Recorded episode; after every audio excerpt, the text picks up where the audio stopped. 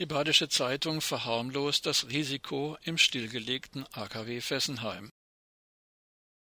In einem Artikel vom 23. April in der Badischen Zeitung wird das Risiko, das durch die Aufbewahrung der abgebrannten Brennelemente in den beiden Nasslagern neben den Reaktorgebäuden besteht, drastisch verharmlost.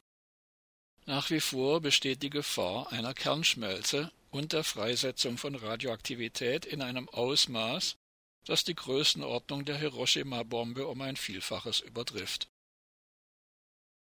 In dem Artikel vom 23. April in der Badischen Zeitung mit der Überschrift Kritiker besorgt über Brennelemente ist zu lesen Zitat Die Gefahr eines schweren nuklearen Unfalls ist damit im elsässischen Atomkraftwerk ausgeschlossen.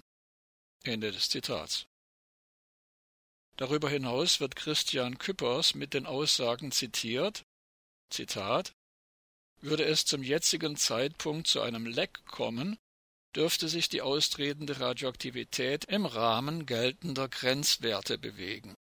Ende des Zitats.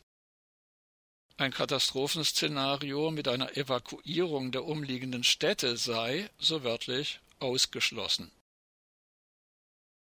Tatsache ist hingegen, die Gebäude der beiden Nasslager oder sogenannten Abklingbecken sind wegen extrem dünner Außenwände und Leichtbauweise noch stärker bei einem möglichen Erdbeben oder bei einem Terrorangriff gefährdet als die Reaktorgebäude.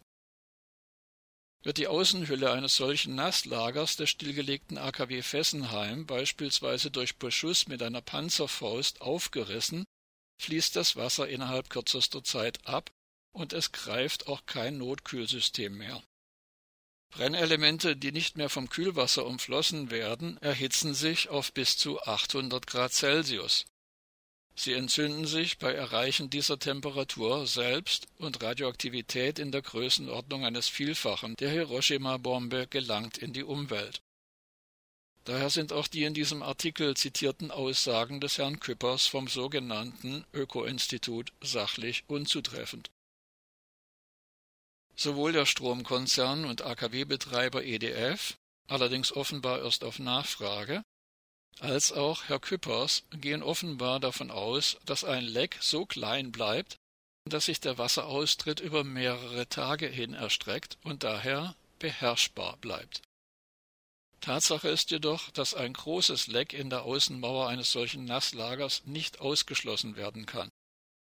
Die Wahrscheinlichkeit eines solchen Katastrophenfalles ist deutlich höher als im Falle eines der deutschen sogenannten Zwischenlager.